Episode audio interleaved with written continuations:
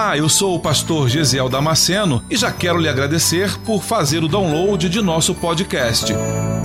Deus tem nos dado esse tempo precioso para estarmos juntos meditando em Sua palavra. E espero que você seja edificado com ela. Aproveite a oportunidade para se inscrever nesse canal e receber gratuitamente novas mensagens toda semana.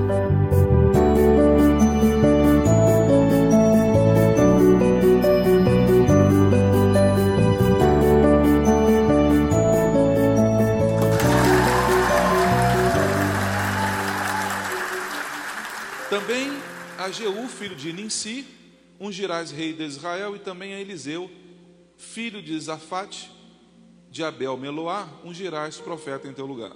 E há de ser que o que escapar da espada de Azael, matá-lo-á Esaú, Jeú, e o que escapar da espada de Jeú, matá-lo-á Eliseu. Também eu fiz ficar em Israel sete mil, todos os joelhos que não se dobraram a Baal e toda a boca que não o beijou. Partiu, pois, Elias dali e achou a Eliseu, filho de Zafate, que andava lavrando com doze juntas de boi adiante dele. E ele estava com a duodécima. Elias passou por ele e lançou a sua capa sobre ele. Então deixou ele os bois e correu após Elias e disse: Deixai-me beijar a meu pai e a minha mãe, e então te seguirei. E ele lhe disse: Vai e volta, porque que te tenho feito eu? Voltou, pois, detrás dele e tomou uma junta de, bois e os matou, e com os aparelhos dos bois cozeu a carne e as deu ao povo, e comeram. Então se levantou e seguia, e seguiu Elias e o servia. Você pode tomar o teu lugar. Que texto é esse? Esse texto é o episódio que vai acontecer logo na sequência daquele episódio que você já conhece, que é quando o profeta Eliseu sobe no monte e ali ele mata todos os profetas, os 450 profetas de Baal e os 400 profetas de Azera, os dois deuses cananeus. Ele vai ali no monte e mata cerca de 950 profetas. Um homem só vai, vai matar 950 profetas é, inimigos de Israel. Não é só essa a questão. Dentro desse contexto está todo um milagre dele estar no monte, os soldados vão prendê-lo e fala: Elias, homem de Deus, desce daí. Aí Elias fala: Se eu sou o homem de Deus, que caia fogo do céu e consuma os teus 50. Se fogo do céu e mata todo mundo. Depois acontece, viu uma outra guarnição e ele fala a mesma coisa. Se eu sou homem, do, homem de Deus, que caia fogo do céu e consuma os teus 50. Então Elias, ele é, ele, ele é esse homem, Elias é esse homem cheio da unção de Deus, cheio do poder de Deus, cheio da glória de Deus na vida dele. Elias é aquele homem que as pessoas da sua época tinham medo de caminhar com ele, tinham temor quando iam falar com ele, porque era notório o quanto Deus usava aquele homem. O texto diz que logo depois desse episódio, que morrem esses 950 profetas, essa turma toda, uma mulher chamada Jezabel, esposa do rei Acabe, ela ameaça, ela ameaça o profeta Elias, e ela falou: eu, minha cabeça não vai estar sobre o lugar, se amanhã, esta hora, você ainda estiver vivo. Elias foi capaz de, de enfrentar os capitães que subiram no monte para pregá-lo, depois ele é capaz de enfrentar os 950 profetas de Baal e de Azera que foram numa disputa com ele no alto do monte, mas diante da ameaça de uma mulher, ele colocou todo o seu ministério à disposição. ele, ele teve medo por causa de uma palavra da mulher. Não quero dizer muita coisa, não, mas muita gente aí com medo das mulheres, né? Eu não sei por que razão, mas com Elias também não foi diferente. Tem muita mulher braba, né? Aqui na nossa igreja não. Aqui é todo mundo tranquilo, light. Aqui na nossa igreja, aqui vocês estão rindo, aqui é diferente. Aqui as mulheres aqui são tranquilas, são, né, zen. Vai dizendo amém aí. O texto diz que quando Elias recebe esta palavra de ameaça de Jezabel, a Bíblia diz que Elias ficou tão desesperado angustiado com aquela palavra que ele foge. Ele foge e ele vai se esconder numa caverna. E o capítulo, no meio do capítulo, é, o texto é Elias no monte Horebe. Ele entra numa caverna, versículo 9 diz assim: E ali entrou numa caverna e passou ali a noite. E eis que a palavra do Senhor veio a ele e lhe disse: Que fazes aqui, Elias? Elias foi se esconder numa caverna com medo daquela mulher. E de repente, naquela noite, o próprio Deus se aparece na caverna e Deus fala: O que fazes aqui, Elias? E esse aqui fala muita coisa para mim nesta noite. Que Deus estava não longe do profeta, não distante do profeta para dizer: O que fazes tu aí, Elias? Mas Deus diz: O que fazes tu aqui? Deus estava com o profeta no meio do problema. O que Deus quer dizer para você nesta noite, meu irmão, é que você às vezes pensa que está sozinho nesse problema. Mas Deus está com você no meio desta batalha. Deus está com você no meio desta luta. E deixa eu dizer uma coisa para você. Quantas vezes a gente se acha sozinho na luta? Quantas vezes a gente se acha sozinho no meio da batalha? Quantas vezes a gente para e pega o telefone e até pensa em chamar alguém para desabafar? E aí você vai de A a Z e você não lembra de ninguém que você saiba que deseja realmente ouvir o teu problema. Quantas e quantas vezes você pega o telefone e você vai de A a Z e você não olha ninguém que você fala, meu Deus. Oh Senhor, que nesta noite o Senhor venha trazer ao meu e ao teu coração a certeza de que podem todos nos deixarem, mas o Senhor está conosco aonde quer que nós estejamos. Não importa o lugar onde nós estejamos. O profeta está vivendo um momento de grande depressão, de grande depressão. A depressão ela surge assim, você tem um momento de grande conquista, de êxito, de êxtase, de realização. Então você vai lá em cima as suas emoções. Isso não se sustenta durante muito tempo. Então, o, o, conquistar já se passou o efeito da conquista. A próxima fase agora dos teus sentimentos é ir caindo. Ele subiu, não é? Por causa das emoções, da alegria daquela conquista, da realização, ele subiu. E de repente agora ele começa a descer. E se você não estiver preparado emocionalmente para esta descida, é aí que muita gente desce e não para de descer nunca mais. Então o segredo é nós termos o equilíbrio emocional para na hora da subida a gente segurar também as emoções e não extrapolar demais, mas na hora da descida eu entender que a minha descida é uma descida circunstancial, que daqui a pouquinho as coisas vão se estabilizar e vão normalizar. É por essa razão que eu vou dizer nesta noite que nós não somos preparados para passar por provações e por lutas. Nós não somos preparados, por exemplo, para vivermos vitórias. A gente não treina os nossos filhos para eles como eles devem se comportar quando tiverem grandes êxitos na vida deles. Mas a gente também não prepara os filhos para a forma como eles têm que se comportar quando tiverem derrotas. Porque, irmãos, nem sempre nós vamos ganhar o jogo. Não é assim? Rafael Córdova, meu querido. Nem sempre nós vamos ganhar o jogo. Nem sempre eu vou chegar no final de um campeonato e levantar uma taça. Mas isso não me diminui. Isso não faz menor do que eu sou. Isso não me torna incompetente. Talvez o outro tenha estudado mais, talvez o outro tenha se esforçado mais. Mas isso não tira o mérito dele. Eu preciso entender e ensinar nesta noite para os meus filhos, para a minha família, que eu tenho que estar preparado para as conquistas da minha vida, mas também para as possíveis derrotas, porque isso faz parte da condição humana. Hoje eu ganho algo, amanhã eu posso perder. Eu não sei se você está aqui nesta noite, eu sou muito jovem para isso, mas quantas pessoas perderam a poupança, perderam o dinheiro que tinham guardado por causa do plano Collor? Quantas famílias foram destruídas por causa disso? O pai vendeu uma propriedade, pegou o dinheiro e falou assim: Eu vou guardar isso aqui no banco e daqui a pouquinho eu vou lá e vou tirar e vou comprar uma outra casa para mim. Ele foi lá e colocou tudo na poupança. Na sexta-feira, quando foi na madrugada de sábado, o colo anunciou: Estou confiscando a poupança e vou devolver depois em suaves prestações de não sei quantos mil.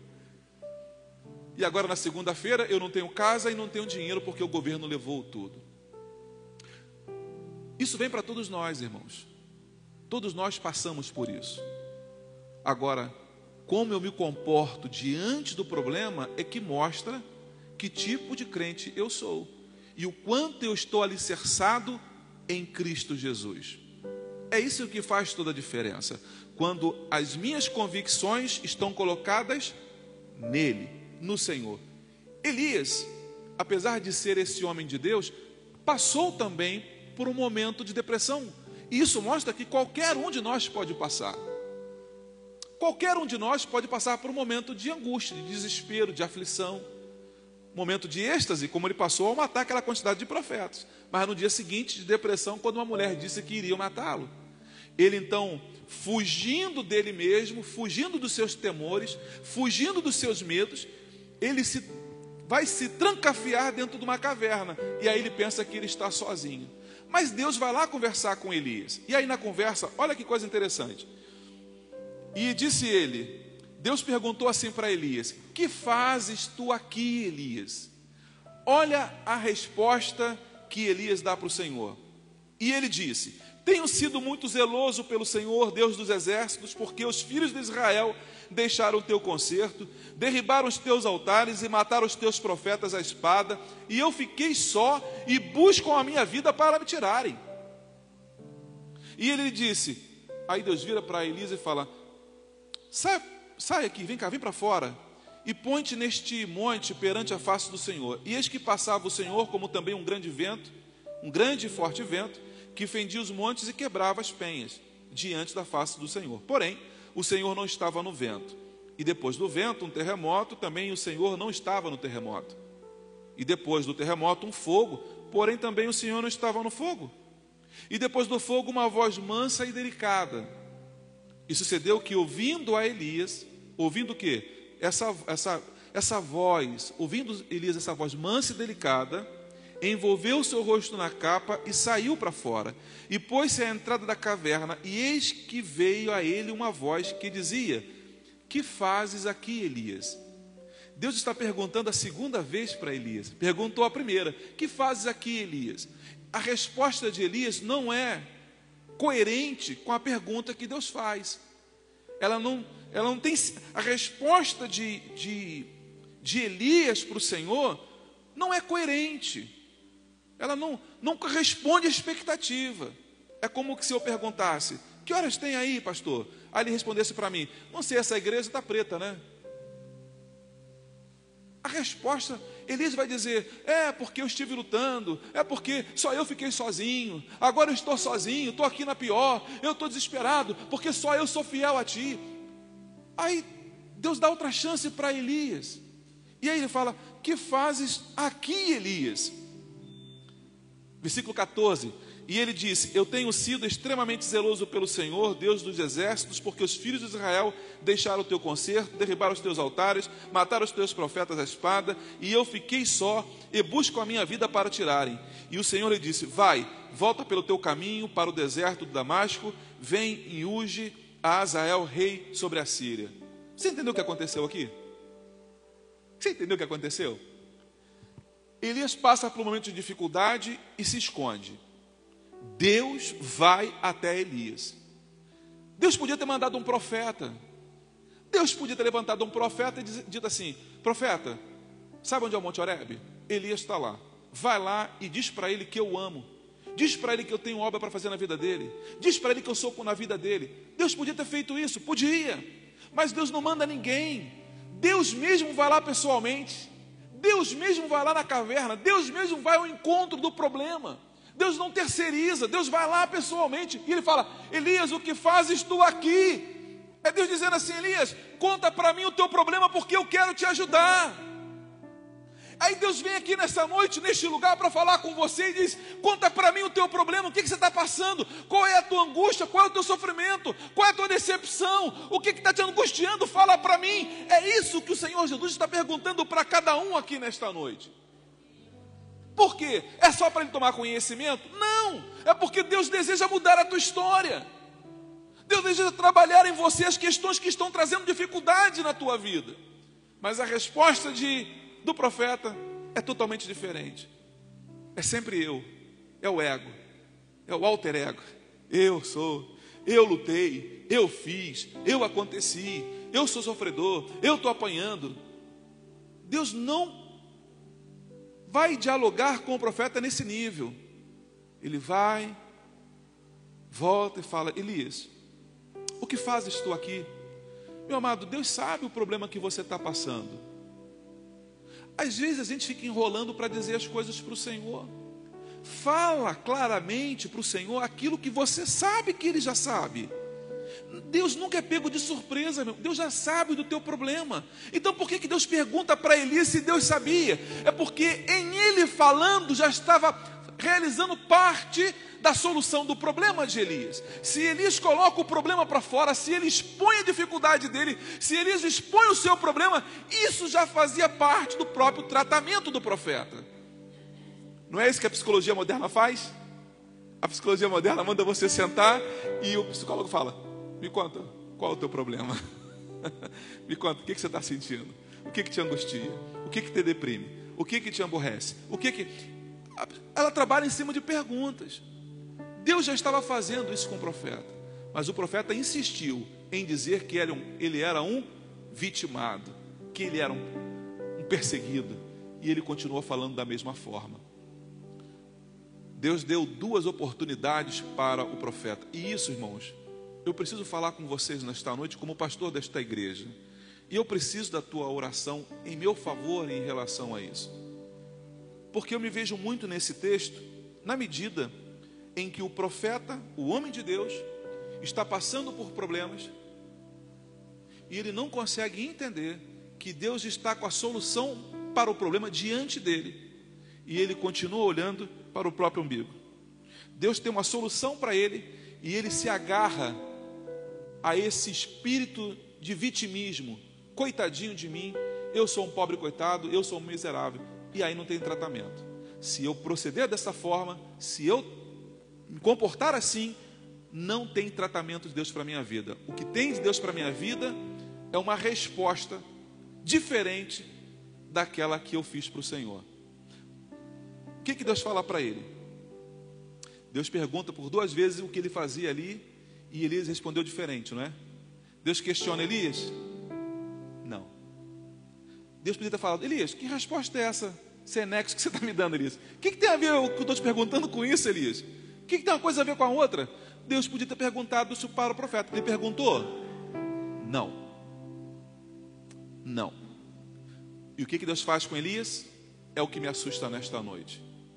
Então eu estou pregando para mim aqui neste lugar. A angústia da minha alma nesta noite é que eu hoje me vejo na possibilidade de ser um profeta Elias. E aí, meu irmão, eu entro em desespero. Aí eu entro em desespero nesta noite. Por quê? o que Deus vai tratar a partir de agora com Elias tem que nos assustar nesta noite.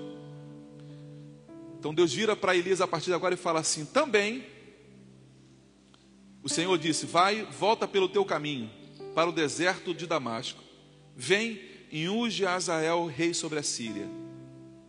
Também a Jeú, filho de Ninsi, ungirás rei de Israel, e também Eliseu, filho de Zafate, de Abel Meloá, ungirás profeta em teu lugar o profeta Elias recebe umas três missões, as três últimas missões do profeta do profeta Elias. As três últimas missões dele: ungir o rei da Síria e ungir o rei de Israel. Ele vai ter que ungir os dois reis. E o terceira, a terceira missão dele é ungir aquele que irá substituí-lo na caminhada o ministério do profeta tinha acabado? Não. Por que, que encerrou ali o ministério dele? Porque ele estava dizendo para o Senhor: Eu não quero mais continuar nessa caminhada. Deixa eu dizer uma coisa para você, minha irmã. Deixa eu dizer uma coisa para você, meu irmão. Na hora da luta, na hora, Elias não teve apenas uma luta, Elias teve 950 lutas. Ele não teve apenas uma batalha, fora os 50 que subiam de três grupos, fora Jezabel. Na hora da tua luta, na hora da tua prova, coloque a mão na boca. Cuidado com as declarações que você faz. Cuidado com a palavra que sai dos seus lábios, para você não estar trazendo maldição sobre a sua própria vida. Que desgraça! Para viver assim eu preferiria morrer. Para viver dessa forma, ah, eu prefiro morrer. Se for para viver assim, eu prefiro morrer. Se for para viver assim, eu prefiro separar. Se for para viver assim, eu prefiro que tu vá embora de casa. Cuidado com a declaração que você libera da tua boca no meio da luta que você estiver passando. Cuidado. Cuidado com as declarações que você libera dos teus lábios, porque Provérbio 18, 21 vai dizer que a morte e a vida estão no poder da língua, e aquele que a usa, come do seu fruto. Cuidado com as declarações que você faz. Só depois que Deus apresenta essas três últimas missões para o profeta, Deus vira e fala assim para, para Elias, versículo 18: Também eu fiz ficar em Israel sete mil. Ele está dizendo, Elias, tu não está sozinho. Tu está equivocado, meu filho. Tu não sabe da história toda. Tu está dizendo que todos morreram e você ficou sozinho?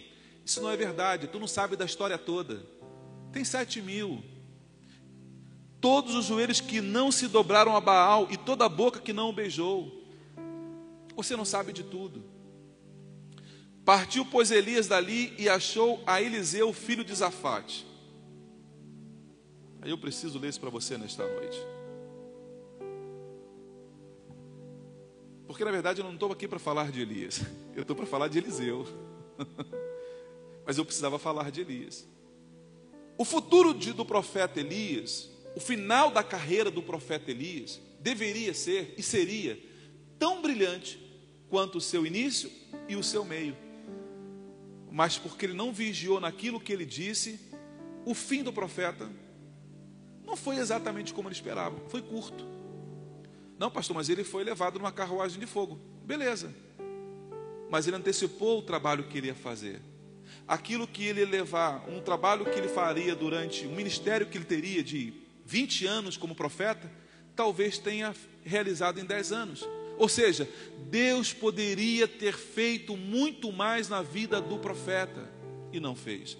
Deus pode fazer muito mais na sua vida do que ele já fez até aqui. Deus pode realizar muito mais na tua vida, meu irmão. Ah, pastor, mas eu vou ser salvo. Glória a Deus que vai ser salvo. Mas você podia ter feito muito mais, podia ter realizado muito mais, podia ter conquistado muito mais, podia ter realizado muito mais para o Senhor Jesus.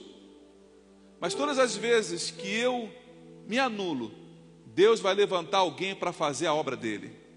Deus vai levantar alguém num outro momento para fazer a vontade do Senhor. A obra do Senhor, ela não vai sofrer. O projeto do Senhor, ele não vai falir. O projeto que o Senhor tem não vai ficar no meio do caminho, não vai ficar estagnado, não vai ficar parado. Deus sempre tem uma solução para os problemas que surgem no meio do caminho. E deixa eu dizer para você, Eliseu estava nos projetos de Deus.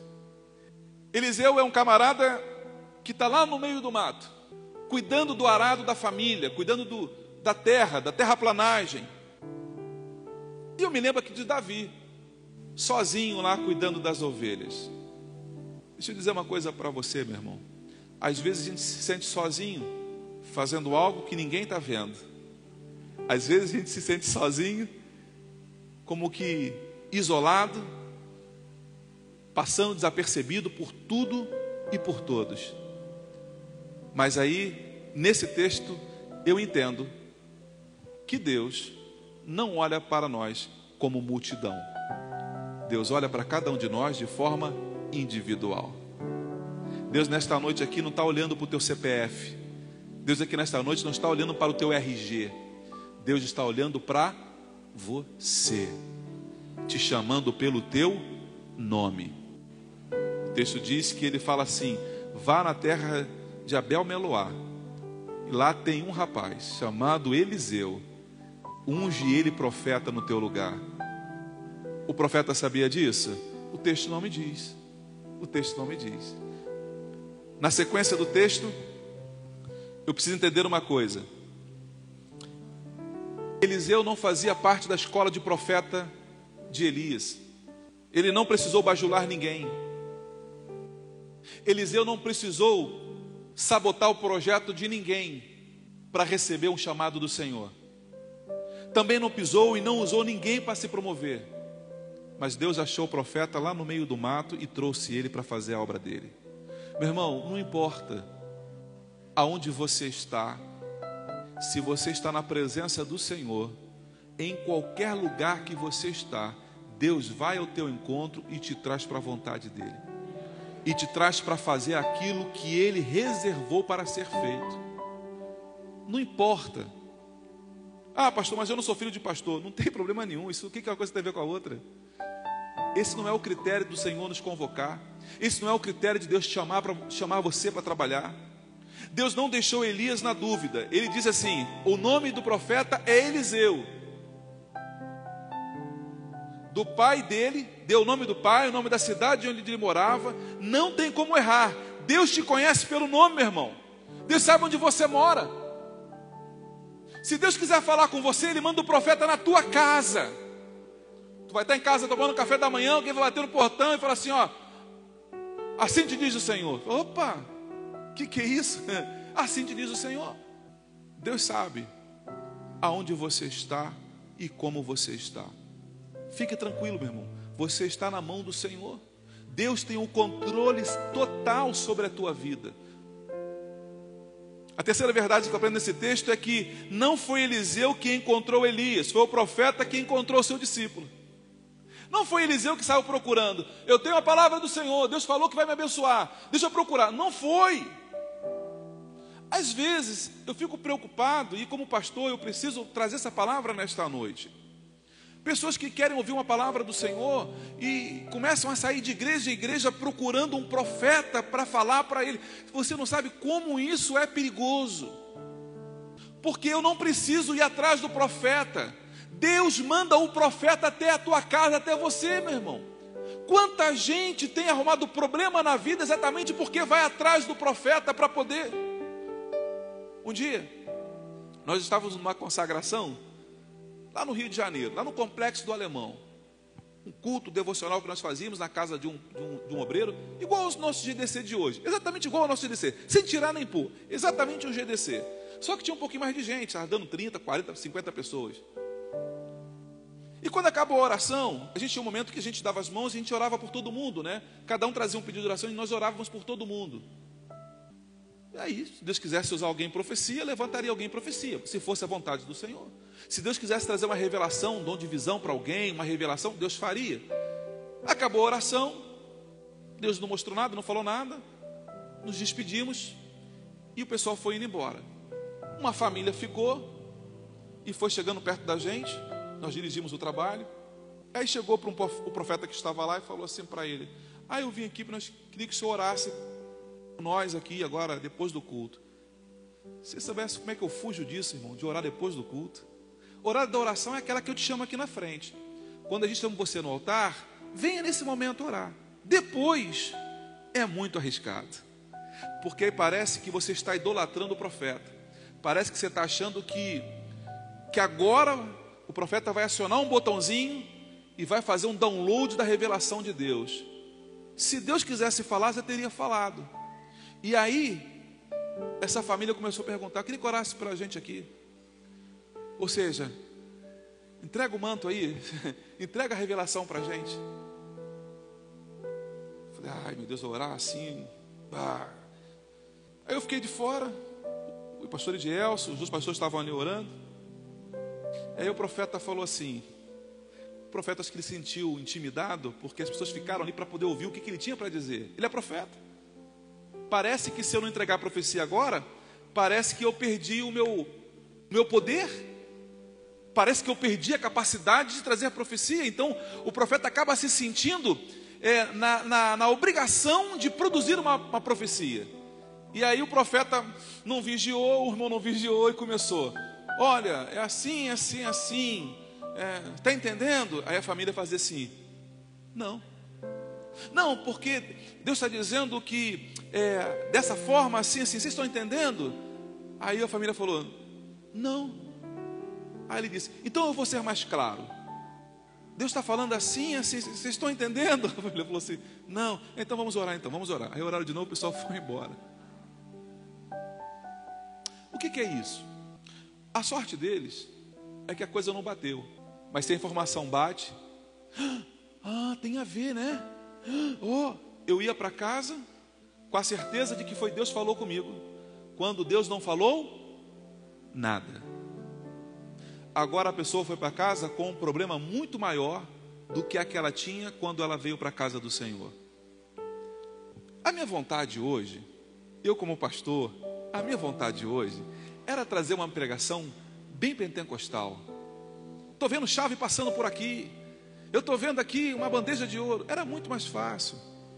Mas como eu sou pastor desta igreja, e eu preciso te ajudar na tua caminhada espiritual, eu preciso trazer para você uma informação que vai te ajudar, porque isso é um princípio bíblico. Princípios vão te servir para sempre. Meu irmão, nunca vá atrás de um profeta. Fala aqui para mim, fala. Eu vim aqui para o senhor poder orar por mim aqui. Bota a mão na minha cabeça aqui. Fala alguma coisa. Está vendo alguma coisa? Está vendo alguma coisa? Estou vendo que está na hora de ir embora já, meu irmão. Está vendo? Tá vendo alguma Cuidado. Por que é, irmãos, que eu, o tempo todo, quando eu estou aqui na frente, vamos orar pelas pessoas, eu chamo os obreiros para poder orar. Já perceberam isso? Dificilmente eu vou lá e coloco a mão nas pessoas. Dificilmente eu faço isso. Por quê? Como eu estou na frente da igreja, como pastor da igreja, é normal que as pessoas olhem para mim. Isso é normal. Deus vai fazer milagre eu estando aqui ou não estando aqui. Deus vai operar porque a igreja é dele. E o que eu não quero que entre no teu coração é a impressão de que eu sou o poderoso aqui. Não, vou lá porque o pastor tem uma unção diferente. Quando o pastor coloca a mão, milagre acontece. Eu, Deus, Deus guarde meu coração, meu irmão. Deus me guarde. Que Deus me guarde. Por isso que todas as vezes que tem alguma. Chama um obreiro, vem cá, vem cá vem cá orar, vem cá orar. Eu pego os obreiros para poder orar. Eu não, eu não posso permitir que no teu coração tenha lugar para outra pessoa que não seja o Senhor Deus. Nem eu posso ocupar lugar no teu coração, porque este lugar já está reservado para o Senhor Deus. É dele, de mais ninguém, meu irmão. Pastor não produz profecia, eu não produzo milagre. É o Pai das luzes, o Deus eterno que faz e opera aqui no nosso, no nosso, na nossa igreja. É Ele que faz. É Ele que faz, é Ele que realiza. A quarta verdade que eu preciso. Eu estou sem relógio aqui, tá? Eu preciso saber das horas, senão eu vou ver direto. Tem um monte de verdade aqui. Eu tenho aqui trocentas verdades. Vou falar o que o tempo permitir falar. Tu me passa? 9, 10? Jesus da glória. Senhor, tem misericórdia. Me dá o poder da síntese.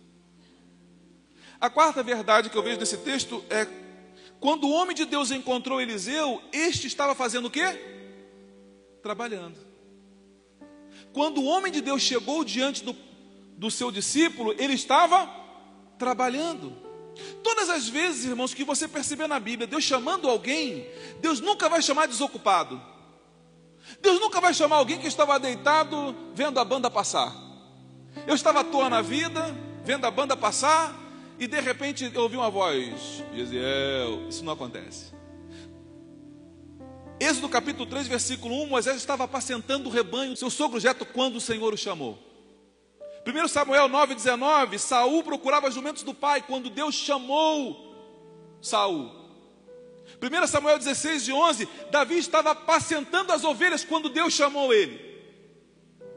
Amós capítulo 7, versículo 14: diz que Amós estava cuidando dos bois quando Deus foi lá e convocou ele para ser seu profeta. Mateus capítulo 4, versículo 18 diz que Pedro e André estavam trabalhando na pesca quando o Senhor Jesus os chamou.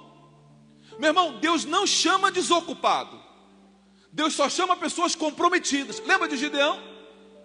Lembra de Gideão? Gideão estava malhando trigo no lagar, no lugar impróprio. Deus vai lá e chama ele. Sabe o que eu percebo, irmãos? É que aqueles que estão desocupados na casa do Senhor vão continuar desocupados, porque Deus não chama desocupados. Agora eu vejo pessoas que estão fazendo está cada vez fazendo mais. Pastor, eu toco piano, agora tem que tocar pandeiro. Pastor, não porque quer, é porque Deus vai dando e Deus vai capacitando. E Deus vai capacitando. Irmãos, essa semana para mim está sendo uma semana bem, bem desafiadora. Vamos começar segunda-feira um curso aqui na igreja. A turma já está fechada. Vamos ensinar a como preparar sermão e como pregar. Eu tenho, eu tenho no coração uma, uma, uma certeza muito grande de que Deus está levantando nesse momento pessoas para fazer a vontade dEle, para fazer a obra dEle.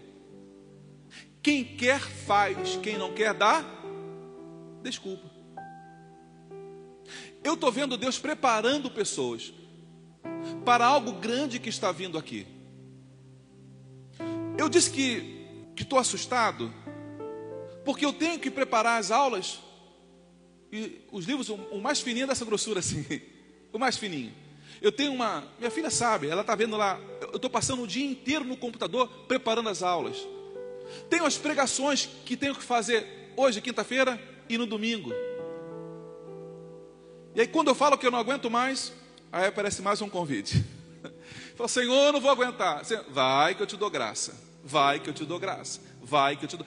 Eu não sabia que eu era capaz de produzir tanto, debaixo de tanta pressão, em tão pouco tempo.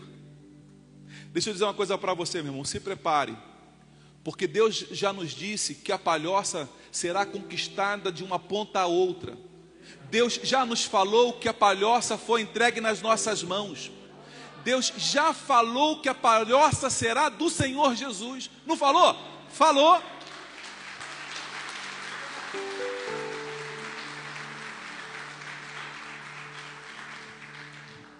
Você acha que eu vou conseguir discipular todo mundo? Não. Então Deus está levantando pessoas que estão entendendo que o tempo é agora. O tempo é já, o momento é esse, não dá para esperar mais, meu irmão. Pastor, mas eu tenho muito trabalho na empresa lá, mas teu coração, não, Deus está falando para eu poder aceitar. Então aceita, meu irmão. Então aceita o desafio. Bota a mão no arado. A Bíblia diz aquele que bota a mão no arado e olha para trás não é digno do arado. Coloca a mão nele e olha só para frente, meu irmão.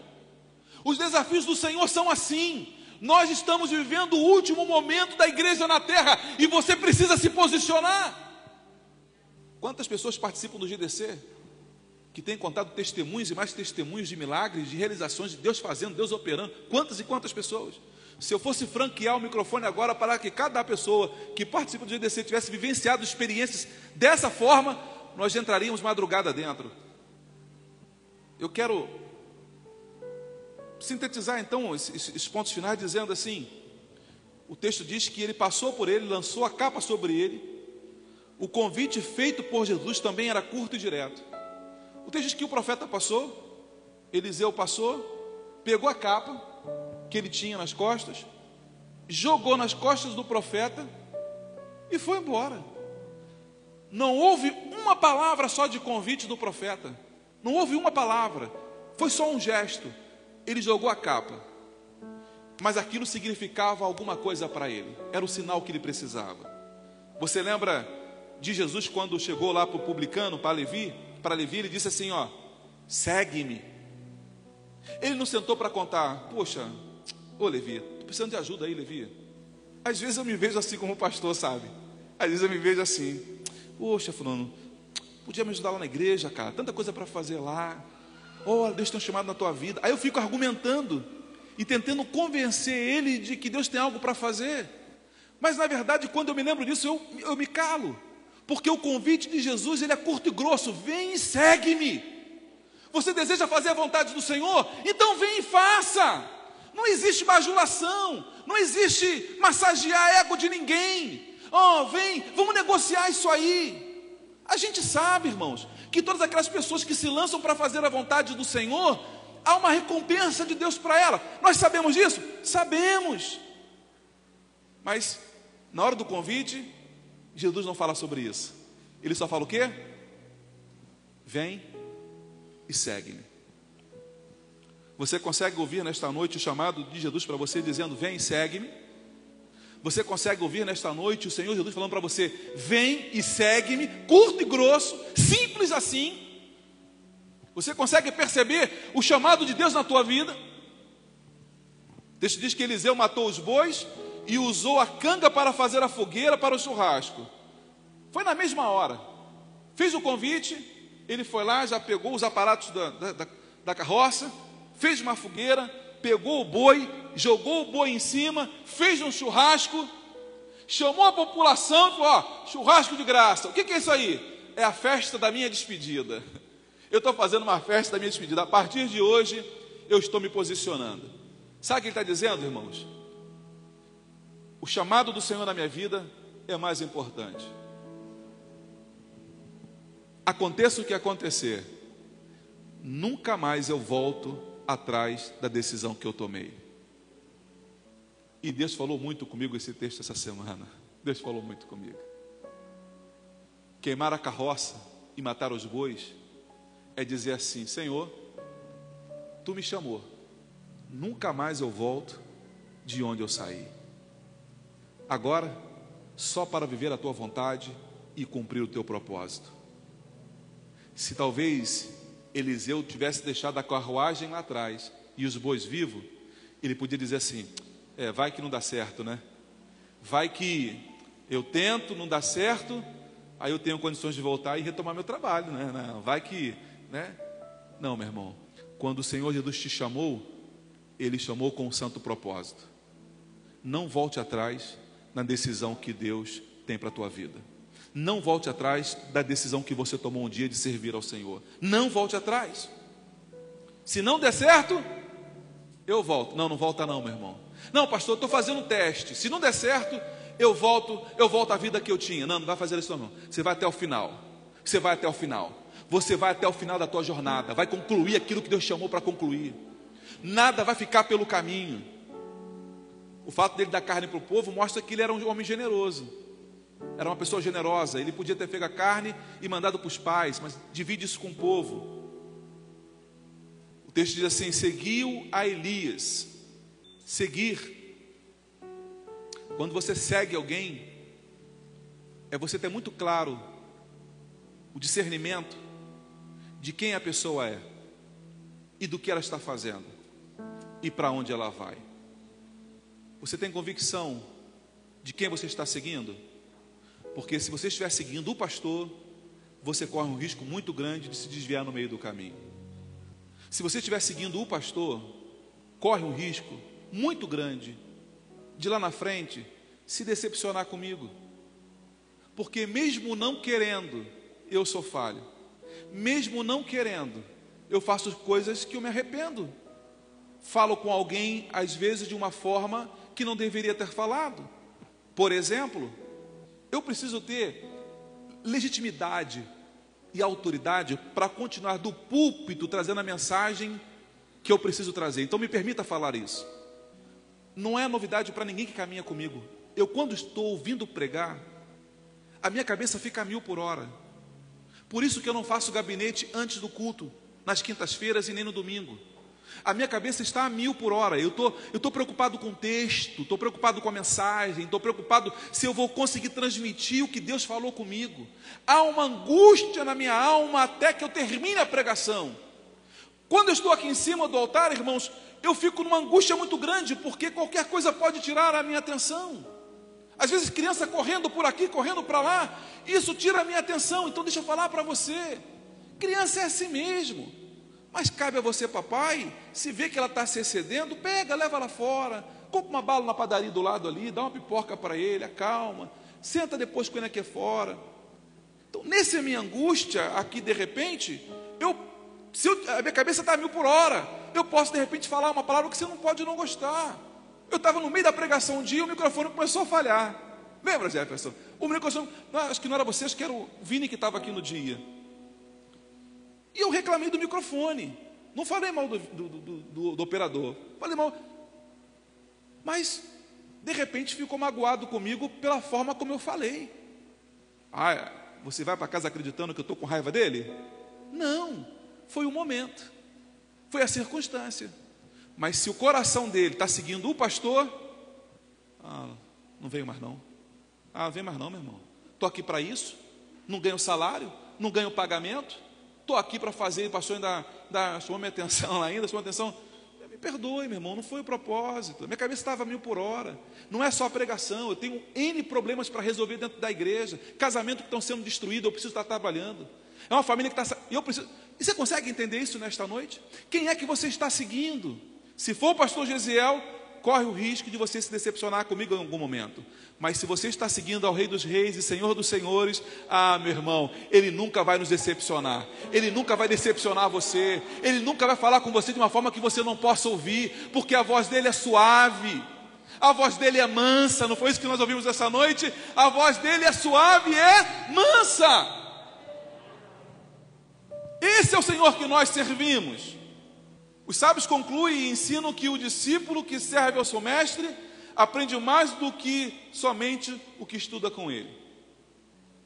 Segundo Samuel capítulo 23, 15 diz que e teve Davi desejo e disse: Quem me dera beber da água da cisterna de Belém, que está junto à porta. A Bíblia não chama eles de, de puxa-saco. A Bíblia não chama esses valentes de Davi de puxa-saco. Chama eles de quê? Os valentes de Davi. Deixa eu dizer uma coisa para você, meu irmão. A tua vinda aqui hoje não foi perdida. A tua vinda aqui hoje talvez não fosse o que você esperava ouvir. Talvez, é verdade, eu concordo com você, não fosse a mensagem que você. Não, mas é que você esperava ouvir. Mas, meu irmão, entenda uma coisa: é a mensagem que Deus tinha para você nesta noite. É o que Deus queria tratar com você nesta noite. A Bíblia diz que esses três valentes que ouviram o desejo do coração do rei. Davi, que não era rei ainda, foram até lá e trouxeram água para ele. A Bíblia chama eles de valentes. Pastor, e a minha prosperidade, pastor? Onde é que fica nessa história? Vem aqui para o culto que eu queria ver sobre prosperidade, pastor. Não. Então você talvez seja um visitante. Porque aqui na nossa igreja a gente tem ensinado uma coisa bem diferente. A minha prosperidade, ela vem por causa de uma aliança e uma caminhada com Cristo. A minha prosperidade é uma consequência de uma caminhada diária e constante com o Senhor Jesus. É o que diz o Salmo 128. É o que diz o Salmo. A minha prosperidade, ela vem quando eu estou debaixo da mão do Senhor. A mensagem de hoje foi para ensinar você a continuar debaixo da mão do Senhor, a continuar debaixo da proteção do Senhor. Eu quero orar por você nesta noite. Eu quero convidar você a curvar a sua cabeça aonde você está. E deixa eu dizer uma coisa, não tenha timidez agora com o teu posicionamento. Mas eu sei que você está aqui, eu tenho convicção plena. Se o Senhor me falasse o teu nome, eu falaria agora no microfone. Mas Deus não me falou. Você precisa se posicionar. Você já pensou várias vezes em desistir. Você já pensou em jogar a toalha? E talvez como Elias esteja dentro de uma caverna agora.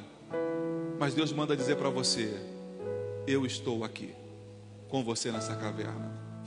Quero que você saia do teu lugar e corra aqui na frente porque eu vou orar por você. Não faça como Elias, que fugiu diante de um convite do Senhor. Hoje o Senhor te achou e ele te chama. Pastor, eu, estou a, eu estava a ponto de desistir da caminhada cristã. Eu estava a ponto de jogar tudo para o alto. Vem aqui à frente agora, eu, eu preciso orar pela tua vida. Você acabou de ouvir mais um podcast. E se você foi edificado com essa mensagem, compartilhe com outras pessoas. Até o próximo encontro.